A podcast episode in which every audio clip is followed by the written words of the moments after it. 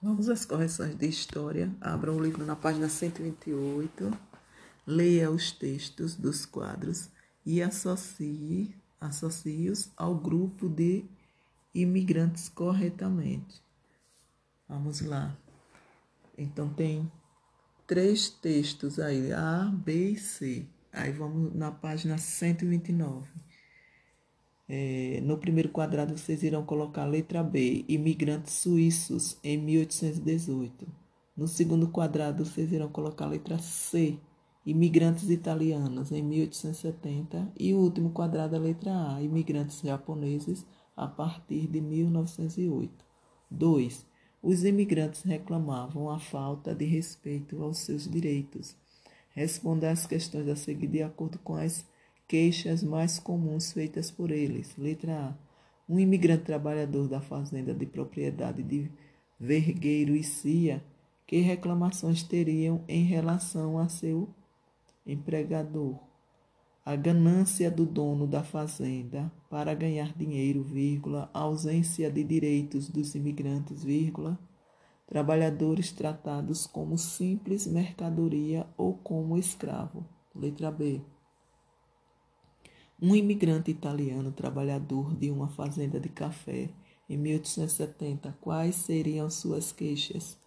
Maltrato aos filhos dos trabalhadores, vírgula, risos e deboches por parte dos empregados da fazenda, vírgula, proibição de sair da fazenda. C. Um imigrante japonês trabalhador de uma fazenda de café em 1908.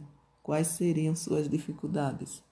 Dificuldade de adaptação do, ao clima, vírgula, aos costumes, vírgula, vírgula, aos alimentos e ao trabalho, e exploração dos donos das fazendas.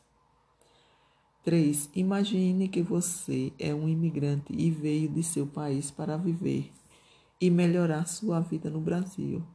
Conte aos seus aos colegas suas experiências na nova terra e no trabalho que realiza. Aí é uma resposta pessoal. Cada um irá analisar segundo a experiência dos imigrantes e irá se imaginar um desses imigrantes e fazer sua resposta, certo? Na página 132, observe onde tem atividades. Observe as imagens das cidades brasileiras nas páginas 130 e 131. Escolha uma delas e preencha a tabela a seguir. Então, cada um irá lá nessas páginas, irá escolher a cidade e depois irá preencher esse quadro aqui. Então, essa resposta é pessoal, que cada um irá escolher uma imagem, ok? Na página 133, onde tem acompanhe no mapa o caminho das plantações de café e numere corretamente a sequência dos fatos. Então, vamos lá. Letra A, de 1865 a 1885. Vocês irão colocar na letra A o número 3. Na letra B é o número 1 e na letra C o número 2. Aí 3. Leia as informações do gráfico e responda. Prestem atenção a essas informações. E agora vamos à página 134. Letra A. Escreva o nome dos produtos cultivados no Brasil durante o século XIX: café, açúcar, algodão e fumo. B. Circule no gráfico o principal produto de exportação no ano de 1821.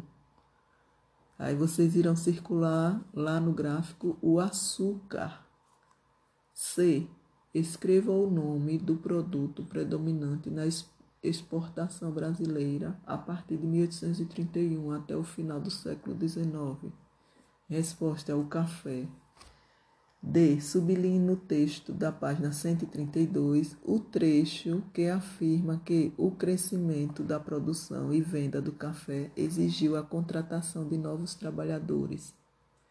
Vamos lá, na página 132 onde tem aí o café. Vocês vão para o segundo parágrafo, onde tem a partir de 1850, irá grifar até onde tem do Vale do Paraíba.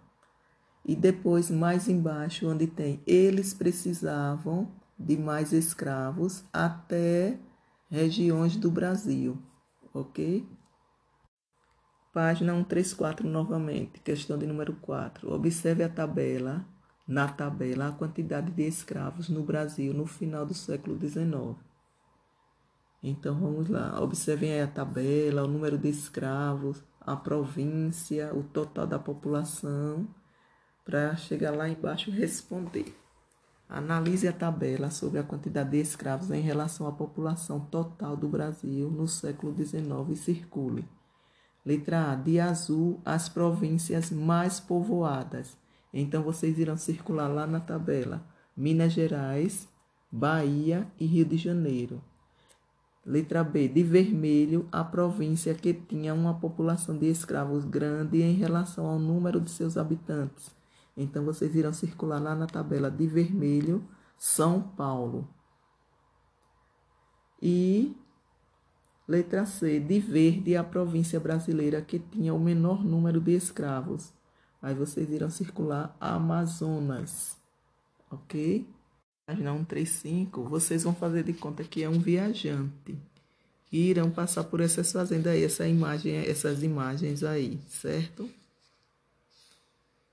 Então, depois de ter passado por aquelas imagens, na página 135, na página 136, vocês irão fazer as impressões que vocês tiveram ao passar por aquelas imagens.